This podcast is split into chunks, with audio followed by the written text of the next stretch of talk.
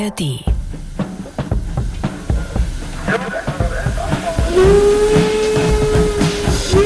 Seit ein paar Jahren gibt es einen Trend in Deutschland. Stillgelegte Eisenbahnstrecken sollen aus dem Dornröschenschlaf geweckt werden. Auf vor sich hinrostenden Gleisen sollen wieder Züge fahren. Die Schiene erlebt eine Renaissance. Darum geht es heute beim Podcast Abenteuer Eisenbahn von MDR Thüringen. Mein Name ist Markus Wetterauer und ich begrüße Sie herzlich.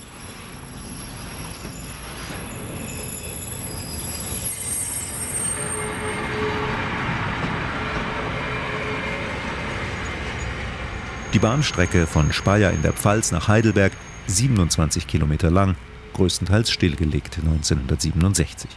Die Linie von Rothenburg ob der Tauber nach Dombühl in Bayern, 26 Kilometer, stillgelegt 1971. Die Vogelsbergbahn in Hessen, 65 Kilometer, stillgelegt 1975. Die Bahnlinie von Lemgo in Nordrhein-Westfalen nach Hameln in Niedersachsen, knapp 50 Kilometer lang, stillgelegt 1980. Die Verbindung von Flensburg nach Lindholm in Schleswig-Holstein, 36 Kilometer, stillgelegt 1981. Die Eisenbahn von Gotha nach Gräfenroda in Thüringen, 36 Kilometer lang, stillgelegt 2011.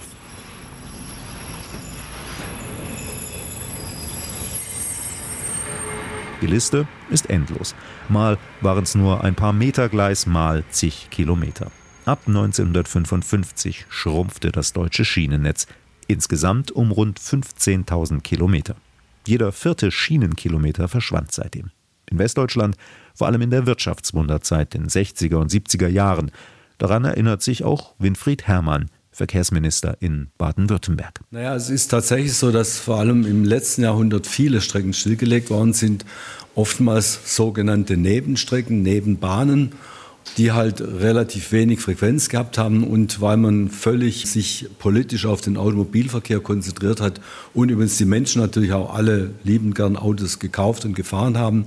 Man war insgesamt als Gesellschaft autofixiert und die Deutsche Bahn, die damals noch Bundesbahn hieß, ist immer als Zuschussbetrieb behandelt worden. Das ist nicht als Investitionsprogramm angesehen worden, sondern es war immer ein Defizit und man hat versucht, immer weniger zu machen, um sozusagen die Bilanz zu verbessern und damit ist das Angebot immer schlechter geworden. Man hat sozusagen einen eigenen Abwärtskreis politisch angestoßen und eben nicht gegengehalten. Im Osten kam das große Streckensterben nach der deutschen Einheit so ab 1990.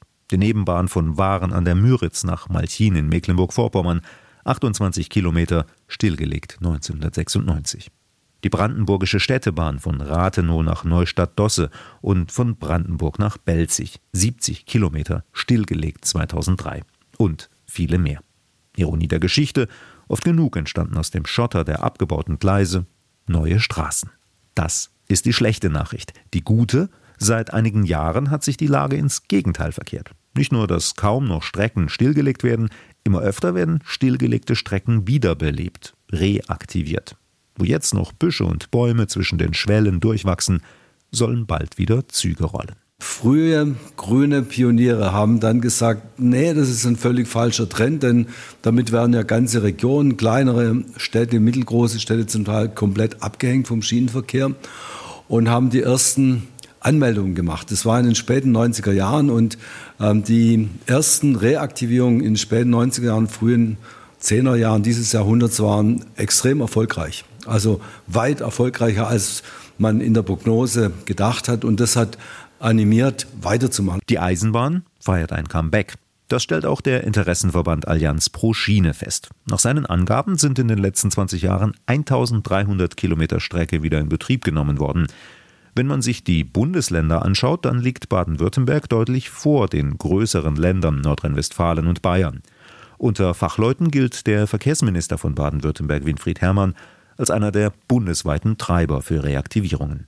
Ein gewisses Fable für die Eisenbahn ist ihm vielleicht ja schon in die Wiege gelegt worden. Ja, als Kind habe ich natürlich viel mit Eisenbahn zu tun gehabt. Ich bin ja am Güterbahnhof 1 geboren und mein Großvater war amtlicher Rollfuhrunternehmer. Das war also der Bahnspediteur vor Ort und meine Mutter hat auf dem Güterbahnhof gearbeitet. Das heißt, ich war als Kind ständig am Bahnhof und am Güterbahnhof und habe dann echt eine große Nähe zur Eisenbahn. Natürlich war das für mich immer faszinierend, habe immer auch eine schöne Märklin-Eisenbahn gehabt, also von daher war ich da auch äh, spielerisch mit befasst, aber ja, als Kind hat man solche Träume, aber später habe ich dann andere Träume verfolgt. Noch später hat ihn sein Lebensweg dann in die Politik geführt. Hermann war Landtags- und Bundestagsabgeordneter und ist seit 2011 Verkehrsminister in Baden-Württemberg. Wir in Baden-Württemberg haben drei regionale Nahverkehrsbahnen, die so erfolgreich waren nach der Reaktivierung, dass wir heute gerade dabei sind, teilweise auch schon fertig sind, diese Strecken teilweise zweigleisig auszubauen und zu elektrifizieren, weil ungefähr die dreifache Fahrgastmenge nach 10, 20 Jahren da war, als man vorher in optimistischen Prognosen angesehen hat. Von wegen unrentabel, wenn die Züge fahren, wenn sie regelmäßig und zuverlässig fahren, nicht nur ein paar Mal am Tag, wenn sie möglichst im Takt fahren und nicht, wenn es gerade passt, dann steigen die Leute auch ein und fahren mit. Wir haben gesehen, es gibt viele Nebenstrecken, die ein Potenzial haben, aber das muss man mal genauer untersuchen. Deswegen haben wir eine landesweite Potenzialanalyse gemacht. Also die Kommunen, Landkreise konnten melden, sagen, bei uns gibt es so eine Strecke, wir würden gerne, dass die reaktiviert wird. Dann haben wir gesagt, okay, wir machen eine Potenzialanalyse. Das waren am Anfang weit über 50 Strecken. Das hat man dann etwas eingedampft, weil einige Strecken offenkundig nicht mehr möglich waren, weil die inzwischen bebaut waren oder teilweise bebaut waren. Und dann sind rund 40 Strecken übrig geblieben, wo wir genau eine Potenzialanalyse gemacht haben und haben die dann eingeteilt, ob sie ein ganz hohes Potenzial oder ein gutes Potenzial oder nicht ganz so gutes oder dünneres Potenzial haben. Klar war, die ersten beiden Gruppen haben gute Chancen, dass hier in Zukunft wieder Züge fahren. Im nächsten Schritt wurde es dann konkreter. Fachleute untersuchten in Machbarkeitsstudien, geht es technisch überhaupt, dass eine Strecke reaktiviert wird? Was wird es kosten? Wie ist der Kosten-Nutzen-Faktor? Also ist der Nutzen höher als die Kosten? Oder umgekehrt? Denn falls es schließlich zu teuer würde, dann lohnt es sich schlicht nicht. Manches wäre wünschenswert, aber nicht alles rechnet sich. Inzwischen sind in Baden-Württemberg einige Projekte in der Planung und manche schon im Bau. Wie können stillgelegte Eisenbahnstrecken aus dem Dornröschenschlaf geweckt werden? Darum geht es heute bei Abenteuer Eisenbahn, dem MDR Thüringen Podcast. Unseren Podcast hören Sie bei mdrthüringen.de, in der ARD Audiothek und überall, wo Sie sonst Podcasts hören. 2018 hat sich die Politik ein ehrgeiziges Ziel gesteckt. Bis 2030 sollen sich die Fahrgastzahlen auf der Schiene verdoppeln. Außerdem sollen deutlich mehr Güter auf der Schiene transportiert werden, statt auf der Straße. Der Anteil der Güterzüge soll von 19 auf 25 Prozent steigen. Für Fachleute ist klar, auf dem bestehenden Schienennetz wird das schwierig bis unmöglich. Neue Strecken müssen her. Das können einige Korridore sein, die komplett neu gebaut werden, aber auch stillgelegte Abschnitte, die reaktiviert werden. Der Interessenverband Allianz Pro Schiene nennt eine ganze Reihe von Vorteilen für solche Reaktivierungen. Sie sind nicht so teuer wie ein Neubau und können oft schneller umgesetzt werden. Menschen in ländlichen Regionen profitieren davon, denn auch dort haben längst nicht alle ein Auto. Umgekehrt tragen Gegenden mit Bahnhof oder Gütergleis dazu bei, dass eine Region wirtschaftlich nicht abgehängt wird, sondern sich besser entwickelt. Gerade auf kommunaler Ebene merken Gemeinderätinnen, Oberbürgermeisterinnen oder Bürgermeister erkennen, dass es ein Standortvorteil ist, wenn man eine gute Bahnverbindung hat.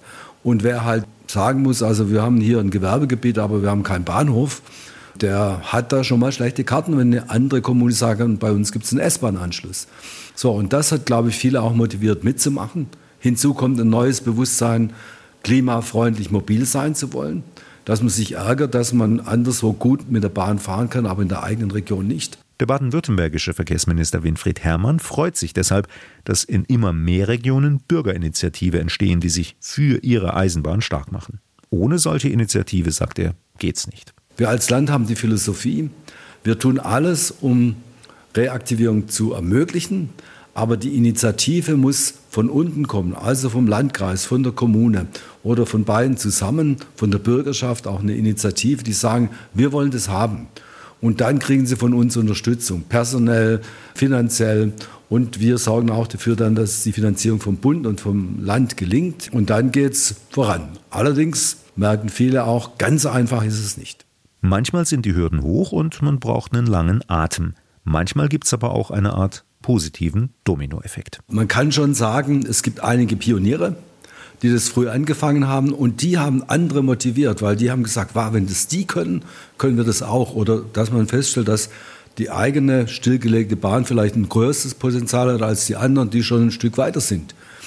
Was sehr erstaunlich ähm, für viele ist, dass tatsächlich diese Wende auch auf, in den kommunalen Gremien gegeben hat.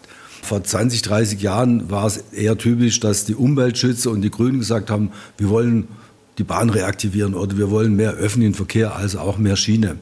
Und heute ist es ein breites Spektrum. Also das spielt gar keine Rolle, ob der Bürgermeister CDU oder Freie Wähler ist oder vielleicht sogar ein Grüner.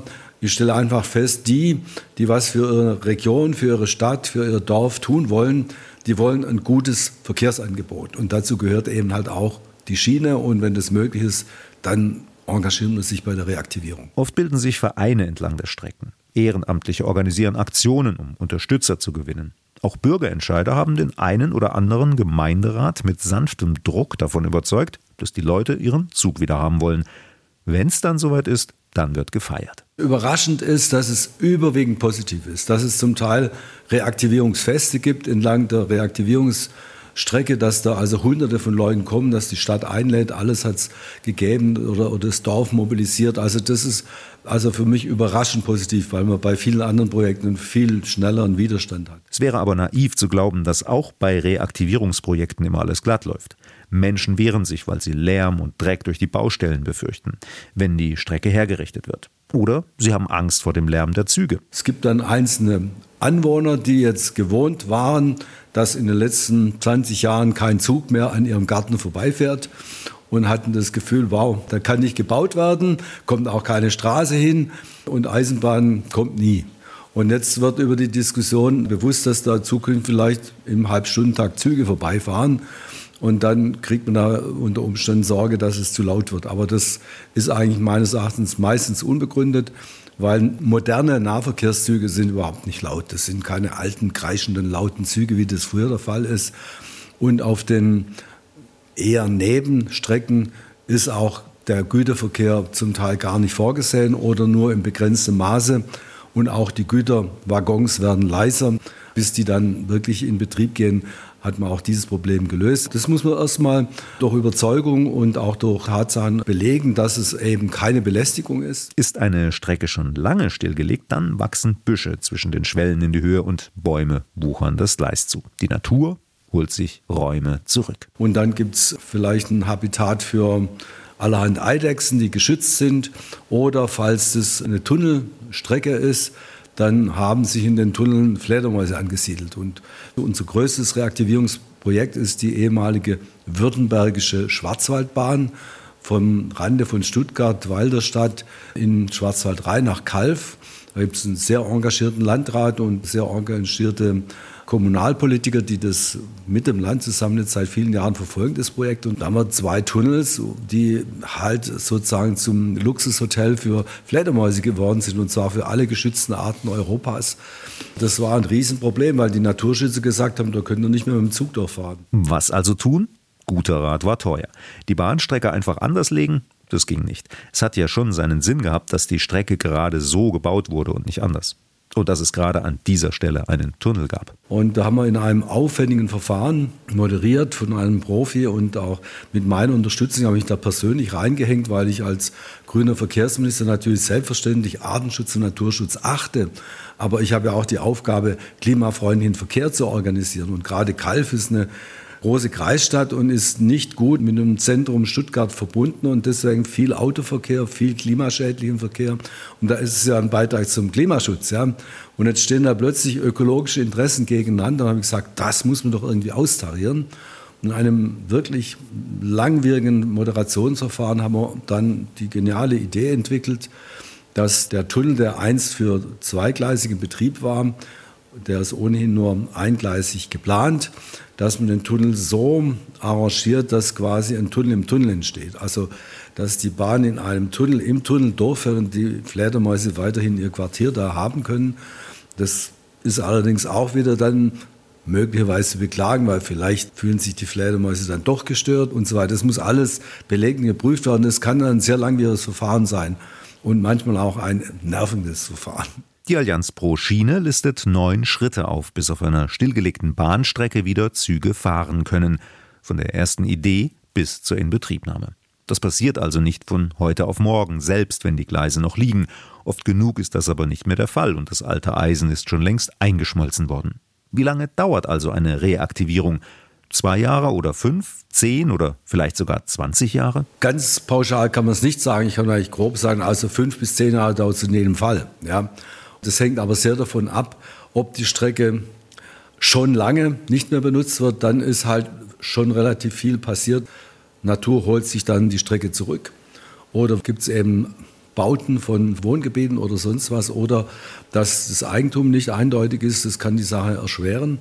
Und dann kommt es auch darauf an, wie lang ist die Strecke, wie groß ist sie. Kann man die Brücke, die damals genutzt wird, kann man die noch benutzen oder muss man die neu bauen? Dann gibt es auch ernsthafte Probleme mit der Deutschen Bahn, weil oftmals so ist, dass die Stellwerke der Bahn heute schon nicht mehr leistungsfähig genug sind und die sagen, ja, wenn die Bahn da auch noch reinkommt, dann geht es nicht mehr, also könnt ihr die Bahn da nicht bauen. Jetzt sind wir gerade bei mit der Bahn zu klären, dass das nicht zu Lasten der neu zu bauenden Reaktivierungsstrecken es sein kann, dass die Bahn selber auf ihrem Netz nichts gemacht hat. Was Hermann fordert, dass die Kosten aus anderen Bereichen nicht der Reaktivierung zugeschlagen werden, also zum Beispiel der Bau eines neuen Stellwerks. Und dass sich durch solche Kosten dann die Reaktivierung nicht mehr rechnet, weil die Gesamtkosten dadurch ein wenig höher werden als der volkswirtschaftliche Nutzen. Und dann ist da noch die Frage, wer überhaupt bezahlt. Das Geld kommt zum großen Teil vom Bund. Das Zauberwort heißt Gemeindeverkehrsfinanzierungsgesetz. Damit will der Bund erreichen, dass der Regionalverkehr auf der Schiene ausgebaut wird. Der baden-württembergische Verkehrsminister Winfried Herrmann hat sich zusammen mit anderen dafür eingesetzt, dass über den Fördertopf jetzt mehr Projekte finanziert werden können als früher. Das war früher nur ein Ballungsraumprogramm, jetzt geht es auch im ländlichen Raum, jetzt geht es auch für Reaktivierung. Dann sind die Mittel versechsfacht oder werden versechsfacht. Es ist ein Aufstockungsprozess, was wichtige Voraussetzung war, dass man sowas überhaupt machen kann, weil weder die Länder noch die Kommunen sind alleine dazu in der Lage. Und es ist ja auch so, nach Grundgesetz ist der Bund und die Bahn, das Infrastrukturunternehmen des Bundes, verantwortlich für verschiedene Infrastruktur in Deutschland. Insofern ist es auch richtig, dass er im großen Maße das dann am Ende bezahlt. Es kann bis zu 90 Prozent ausmachen. Es hängt davon ab, was gemacht wird, ob elektrifiziert wird, zweigleisig, ob Kapazität ausgebaut wird. Und wir als Land unterstützen die Kommunen. Wir nehmen den größeren Anteil, der dann noch übrig bleibt, übernimmt das Land. Also zum Beispiel die Kosten vor Beginn eines Projekts, etwa für die Machbarkeitsstudien. Das war eigentlich wahrscheinlich das strategische Element, um überhaupt das Ganze in Bewegung zu bringen. Dass wir als Land gesagt haben, ihr könnt es gerne untersuchen lassen, wir geben euch 75 Prozent der Kosten und dann haben wir auch bewusst darauf geachtet, dass die kommunale Ebene auch was tun muss, weil meine feste Überzeugung und, und unsere aller Erfahrung ist, solche Projekte fliegen dann, wenn es ein Interesse der Region gibt. Wenn Menschen und Politiker der Region sagen, wir wollen das. Und deswegen müssen sie auch einen Anteil zahlen. Getreu dem Motto, was nichts kostet, ist nichts wert. Wer aber einen Teil der Kosten übernehmen muss, und sei es nur ein kleiner Teil, der signalisiert erstens tatsächlich Interesse und setzt zweitens alles daran, dass das Projekt dann auch erfolgreich wird. Sonst wäre ja der eigene Beitrag in den Sand gesetzt. Zwar übernimmt der Bund eben bis zu 90 Prozent, aber die übrigen 10 Prozent bleiben ja noch offen. Bei 10 Millionen ist es halt auch schon eine Million und bei 100 Millionen sind es dann schon 10 Millionen. Also das haut dann schon auch rein und da gibt es Diskussionen und da sind nicht alle Gemeinderätinnen dafür. Weil manche sagen, ich habe ein Auto, für was brauche ich das? Der Schienenverkehr funktioniert sowieso nicht und eigentlich, was soll der Quatsch mit der alten Bahn? Also es gibt es natürlich. Aber mehrheitlich wird die Zustimmung immer besser. Also da bin ich wirklich sehr positiv überrascht. Abenteuer Eisenbahn, ein Podcast von MDR Thüringen. Diesen Podcast bekommen Sie immer am letzten Sonntag im Monat in der App der ARD Audiothek. Wenn Sie die nächsten Folge nicht verpassen wollen, dann abonnieren Sie ihn gleich. Sie haben eine Frage zu den Podcasts oder einen Themenvorschlag oder möchten mir einfach so mal schreiben, was Ihnen gefallen hat und was nicht, dann freue ich mich über Mails an abenteuer-eisenbahn.mdr.de. In dieser Folge geht es um stillgelegte Eisenbahnstrecken, auf denen wieder Züge fahren sollen. Über 100 solcher stillgelegten Strecken sind in ganz Deutschland daraufhin untersucht worden. Die meisten in Baden-Württemberg, viele auch in Nordrhein-Westfalen und Niedersachsen, deutlich weniger in Hessen und Rheinland-Pfalz, Schleswig-Holstein, Bayern und den ostdeutschen Ländern.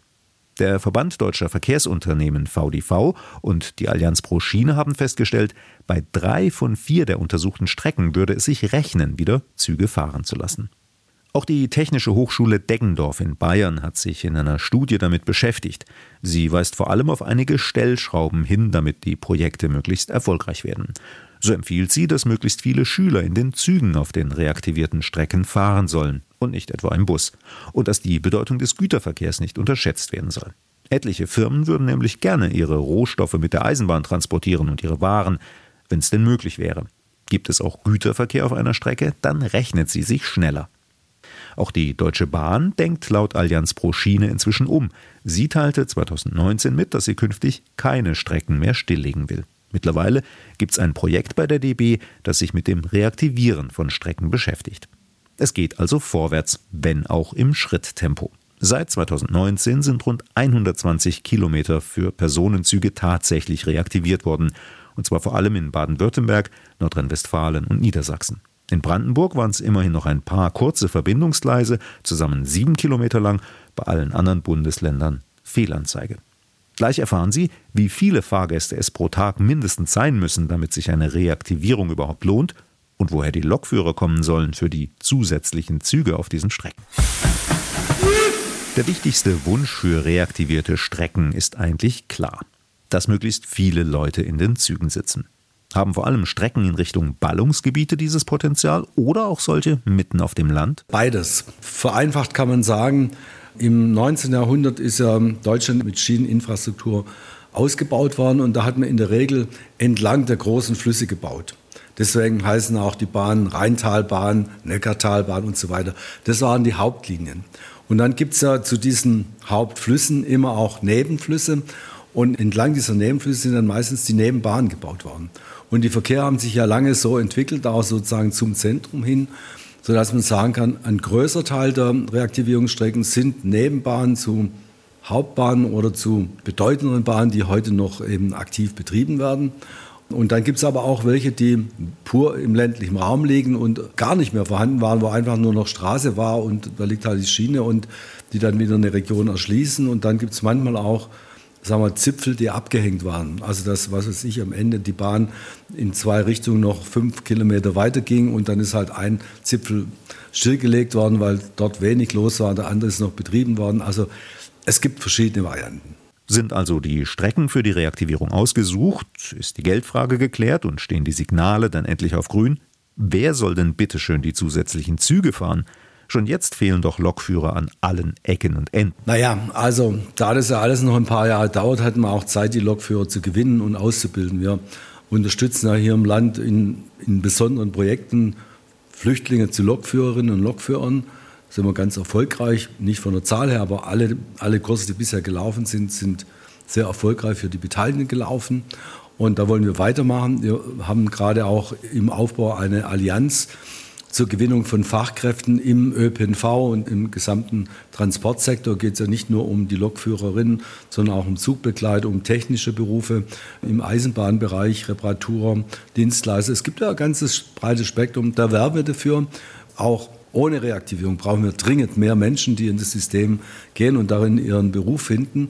Deswegen ist das, glaube ich, nicht so sehr das Problem. Bleibt noch die Frage der Kosten nach der Reaktivierung.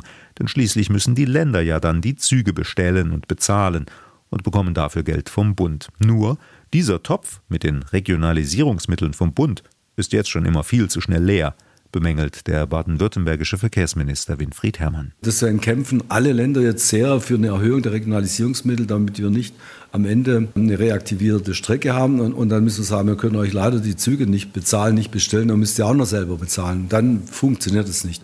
Wir haben auch da übrigens eine Regel gefunden, also wer reaktiviert, da machen wir vorher eine Potenzialanalyse, wie viele Fahrgäste werden das wohl sein. Und dann sagen wir, wenn das weniger als 500 sind, dann können wir leider das nicht bestellen, dann ist es Freizeitverkehr. Wenn es 500 bis 750 sind, dann machen wir eine gemischte Finanzierung, teilen wir uns das auf zwischen Kommunen und Land und darüber hinaus übernehmen wir komplett die Bezuschussung als Land.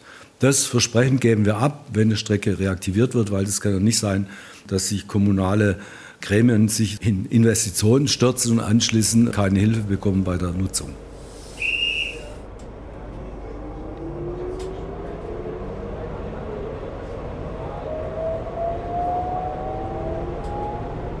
Das war Abenteuer Eisenbahn von MDR Thüringen. Diesen Podcast bekommen Sie immer am letzten Sonntag im Monat in der App der ARD Audiothek. Dort können Sie noch mehr entdecken, zum Beispiel den Podcast SWR2 Wissen mit Dingen, die Sie bisher so noch nicht gesehen haben. Bei uns haben Sie hoffentlich etwas erfahren über den steinigen, aber lohnenswerten Weg einer stillgelegten Eisenbahnstrecke wieder Leben einzuhauchen. Ich freue mich schon auf unser nächstes gemeinsames Erlebnis in der nächsten Folge von Abenteuer Eisenbahn. Mein Name ist Markus Wetterauer und ich sage Dankeschön fürs Zuhören heute.